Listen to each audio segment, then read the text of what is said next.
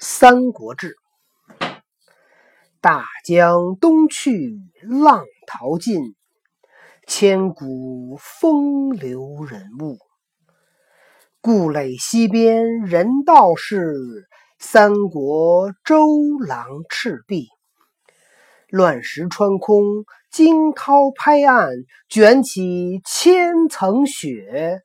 江山如画，一时多少豪杰。遥想公瑾当年，小乔出嫁了，雄姿英发。羽扇纶巾，谈笑间，樯橹灰飞烟灭。故国神游，多情应笑我，早生华发。人生如梦，一尊还酹江月。在开始讲《三国志》之前，我们念了一首词，是宋代诗人苏轼写的《念奴娇·赤壁怀古》。在这首词里面，他写的是苏轼到了赤壁，联想起当年赤壁大战。在这首词里提到了一个人物。就是我们今天故事主人公，他是谁？周瑜、周郎，对吧？公瑾。小萌跳跳举手，小萌跳跳举手干嘛？我记得没事，没举手出来。没有啊？哦。我记得以前就是奴婢管主人叫郎啊。没有，郎是年轻男子的意思。周郎就是周郎就是周哥啊，周帅哥，知道吧？周郎。孙郎、周郎，当时那个周瑜跟孙权，呃，周瑜跟孙策俩俩帅哥，然后江东人管他们都叫周郎跟孙郎，就是对他们的一种美誉。我们今天讲，今天开始讲这个赤壁大战最后的两讲到三讲。那么我们前面讲了一系列的人物，今天讲的这个人物，我们把它放在最后，为什么呢？因为他有可能是三国这个赤壁之战最重要的人物之一。那么这个人是谁呢？这个人就是江东的周瑜，周公瑾。我们今天读一下《周瑜传》里面讲到的赤壁之战。其年九月，曹公入荆州。刘琮举众降，曹公得其水军，传步兵数十万，将士闻之皆恐。其年九月，就是指当年九月。当年九月是哪年呢？建安十三年，公元二零八年。你听不听？我就是想告诉你，这段您不用说，大家都懂。以后我有什么事都用刚才那种方式。行。曹操呢进入了荆州，刘琮带领部下投降。曹操得到了刘琮的水军，船步兵有数十万，将士孙权、东吴的将士听到了这个消息，都非常的害怕。权言见群下，问以计策。什么叫言言见啊？就是召见、引荐你。孙权召见他的部下，问对策怎么办？义者咸曰：“曹公柴胡也，然托名汉相。挟天子以征四方，动以朝廷为辞。今日拒之，事更不顺。且将军大事，可以拒操者，长江也。”干嘛？我问你问题啊！我这正念，我都念完这段，再再那什么提问好吗？今操得荆州。言有其地，刘表至水军，蒙冲斗舰，乃以千数。千数，操悉辅以沿江，兼有步兵，水陆俱下，此为长江之险，以与我共之矣。而势力众寡，又不可论，余为大计，不如迎之。什么事？就是他都说了，乃。曹操乃柴胡也，干嘛还叫他曹公啊？柴胡在这儿并没有“柴胡”这俩词儿，并不是那个坏词儿啊。也可以算贬义啊。也是中性。豺狼猛虎，这是属于中性，它并没有说恶虎，对吧？那那他们怎么叫懂得懂得或者也叫他们也懂得豺狼啊？他们难道豺狼就是贬义了，豺虎就不是。狼跟虎，虎一般比较正正向或或积极一点，狼就比较负面一点。义者贤曰，贤就是兜的意思。曹公啊？对呀，他这个说并没有。你想，曹操马上就来了，万一曹操把孙权打败了呢？他们就变成曹操人了。然后说啊，当时就他，就那小萌跳跳，他管你叫豺狼，你这不不等着曹操来了？曹公对吧？哎，他不管你叫。柴虎了，你还管他叫曹公？柴虎啊？还是听说你管他叫曹？对吧？柴虎怕什么的？生气了。中性的，你应该说好词，懂不懂？议者咸曰，就是在开会商议的人呢，就都说曹公像柴虎一样啊。但是呢，他呢顶的名声呢是汉朝的丞相，挟挟挟天子，裹挟着天子，那征讨四方，你听不听？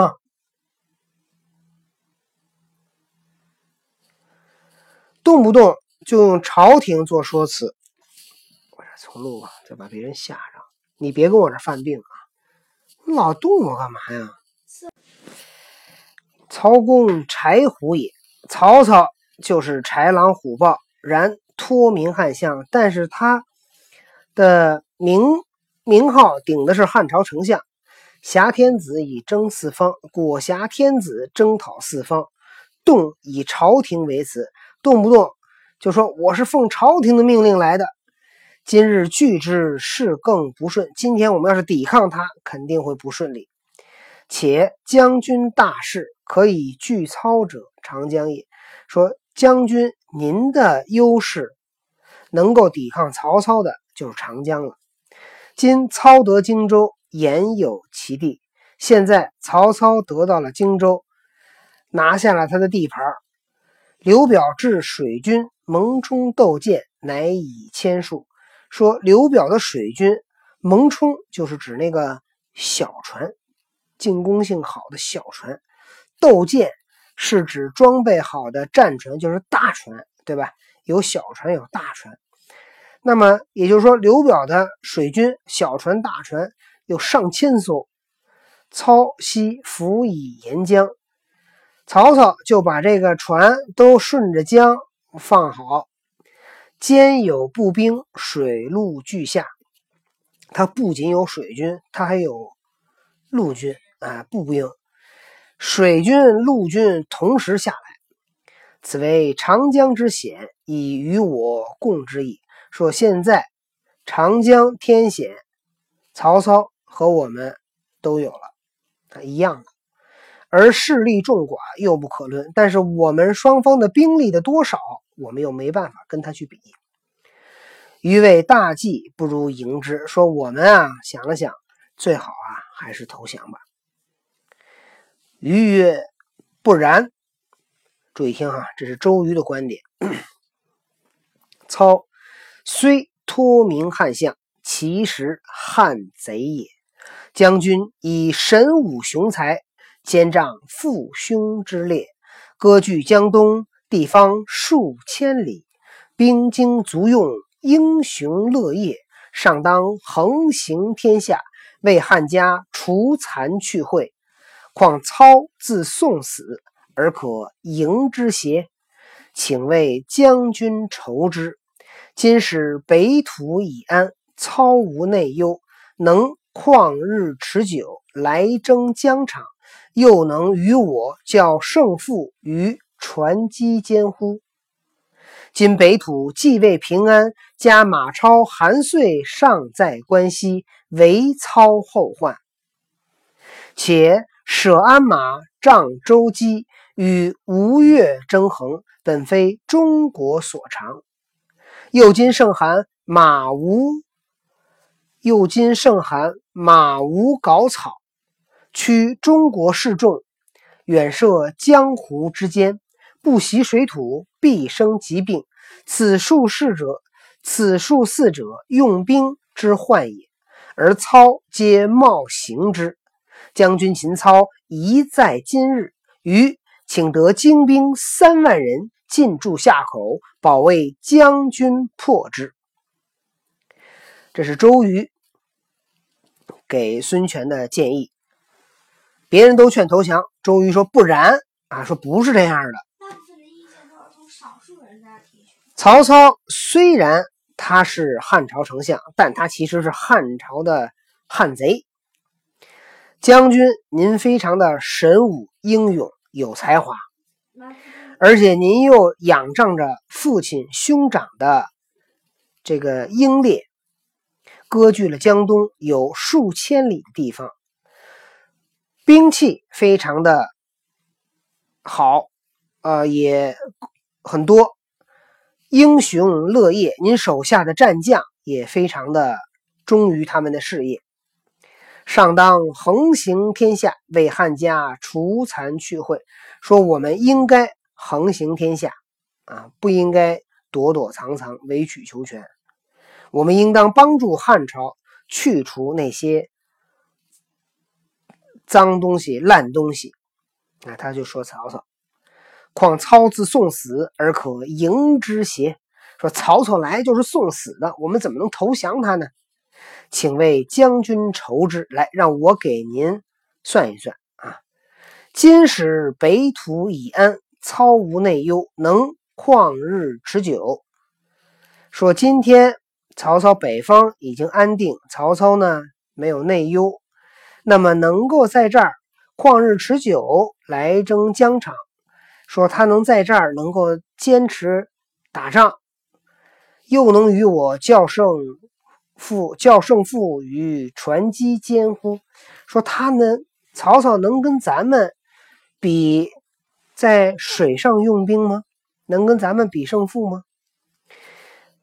今北土既未平安啊，刚才说的是今使北土已安啊，就是说即使北土已安了，他能跟咱打吗？今土北土继位平安，说今天啊，他们北边也没安定下来。加马超、韩遂尚在关西，说曹操背后还有马超、韩遂在关西，为曹后患，他们是曹操的后患啊。这是第二点。第一点说的是曹操跟咱们比水上用兵，他不行。第二，他的背后有马超、韩遂。第三，妾设鞍马，仗舟楫。与吴越争衡，本非中国所长。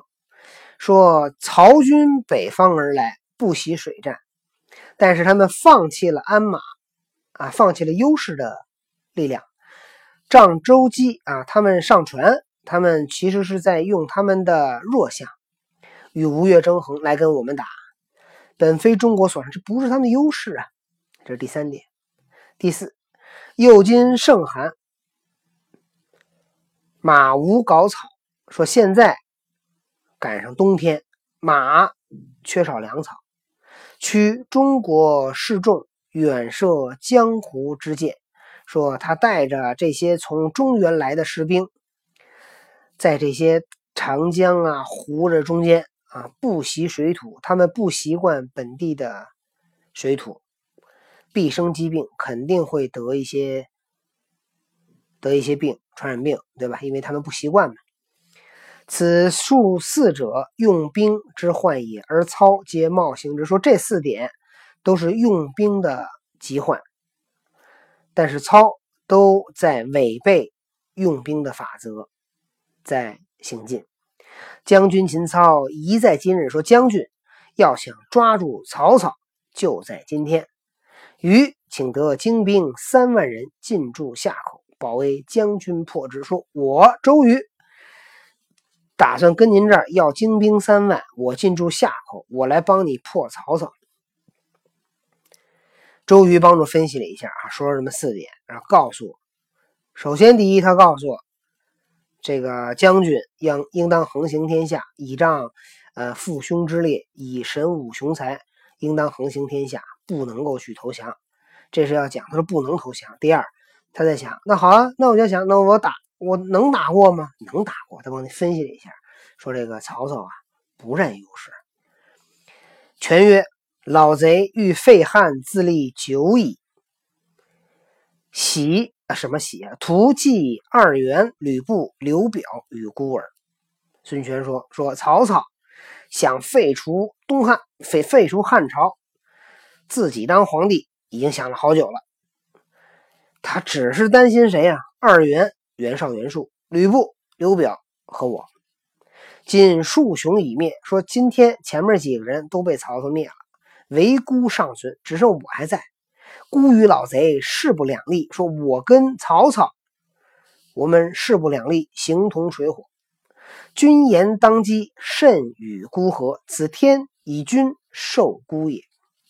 说您说要去，你觉得应该去打，跟我想的是一样的，这就是你，就是老天来派派来帮助我的。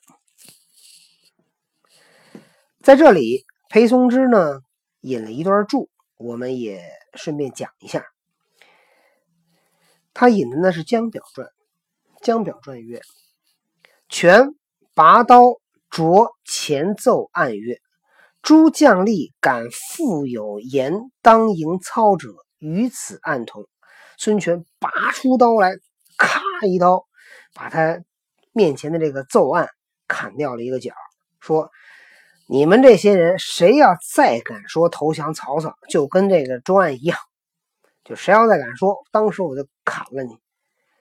即会罢之夜，于请见曰：“说当天开完会，周瑜呢就来见孙权，对吧？虽然在开会的时候说那么热闹，但是孙权呢还是周瑜呢还是担心孙权这个心里没谱，所以他就来私自来见那个孙权。”说诸人图见操书言水布八十万，而各恐赦，不复料其虚实，便开此意，甚无谓也。周瑜说：“说大家伙啊，只看见了曹操一封信，说他有水军步军有八十万，就开始害怕了。他们也没有去核对一下这个信写的内容是真是假，就开始跟这商量，这没有用啊。”今以实教之，彼所将中国人不过十五六万，且军以九疲。说咱们今天啊，来去算一算，说曹操带的这个中原的部队也就十五六万人，而且这个军队呢，长期征战已经非常的疲倦了，所得表众亦及七八万，尚怀狐疑。说他得到的刘表的手下最多最多也就七八万人，而且呢还这儿心存疑虑，那加起来二十来万。那曹操说八十万，对吧？那就打一个那个三折。夫以疲病之足，欲狐疑之众，众数虽多，甚未足惧。说他就是用这些已经都非常疲倦的士兵。同再带着一帮怀疑的士兵，这些人数再多，不值得害怕。得精兵五万，自足治之。愿将军勿虑。说你，我们只要有五万精兵，对吧？我们是养精蓄锐，我们是以逸待劳，我们是保家卫国，对吧？我们所有的将士都是在这要拼命的，因为曹操来了就要就要要我们的命，就要要我们的地盘，所以这些士兵都是在拼命。曹操的士兵怎么想的呢？我们到这儿是抢别人的地盘，人家是人家是玩命的，我们只是来这儿打工，来来来赚点那心态是不一样的，对吧？所以你给我五万人，我就能把他这二十五万人给揍了。权抚背曰：“啊，孙权摸着周瑜的后背说：‘公瑾轻言至此，甚合公心。’公瑾呐，你说的这些话跟我想的是一样的。”子布闻表诸人各顾妻子，挟持思虑，深失所望。独卿与子敬与孤同耳。此天以卿二人暂孤也。子布闻表这些人只顾着自己的家人，带着很多的私心，让我非常失望。只有你和子敬啊，就是鲁肃，跟我是一样的。你们两个人就是老天派来帮助我的。所以你看，在这里面，孙权已经都挑明了，他对张昭、张子布非常不满。因为子布劝他投降。五万兵南促河，已选三万人，船粮战具俱办，卿与子敬成功，便发便在前发。说五万兵呢，我很难一时间给你集合好，我已经准备好了三万人，船粮军备都准备好了。你和鲁肃还有程普就在前边出发，孤当续发人众，多载资粮，为清后援。我继续在后面继续往前派兵，而且呢，都带上。粮食、粮草，为你给你们当后援。卿能办之者成快，邂逅不如预，便还旧孤。孤当与孟德决之。说你前面跟曹操打，打赢了最好；如果打不赢，没关系，你就回来换我。我要跟曹操决一死战，我要亲征。陈松之以为见计拒曹公，实使鲁肃。裴松之呢，认为说给孙权出这个计策，抵抗曹操，这个计策其实是鲁肃先提出来的啊。鲁肃是始作俑者，第一个提出这个计策的人。于使周瑜使伯阳，肃劝权呼吁，于使伯阳还，但与肃暗同。故能共成大勋。说这会儿周瑜呢，正在去博阳的路上。鲁肃劝孙权把周瑜赶紧叫回来。周瑜从去博阳的路上临时返回，但是他跟鲁肃暗同，就是哎没商量，但是想法是一样的。他俩不一样，鲁肃就不叫他回来了。对吧？鲁肃知道周瑜一定会劝孙策，他怕自己呃劝孙权，他怕自己。说服不了孙权，所以呢，鲁肃和周瑜共同给孙权这个出主意，建立信心。本传直云：权言见群下，问以计策，于波百百拨众人之意，独言抗拒之计。说在这段这个周瑜传讲的是孙权。召见部下，问计策。周瑜去把其他人的意见都推倒，然后呢，只有自己一个人去说应该抵抗。了不云，素先有谋，代为攘素之善也。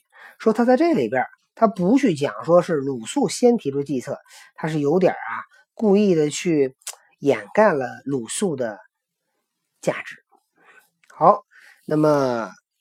周瑜传关于赤壁大战，我们今天讲了一部分。这一部分讲的是周瑜力荐孙权要抵抗曹操，孙权也同意了，也给了周瑜任命和最大的一个支持。下一次我们将讲周瑜如何带领自己的军队啊，三万精兵去跟曹操的号称二呃。号称八十万，实际上有二十万到三十万左右的人啊，去以一当五，去抵抗曹操，最后战胜曹操。欲知后事如何，我们下次再讲。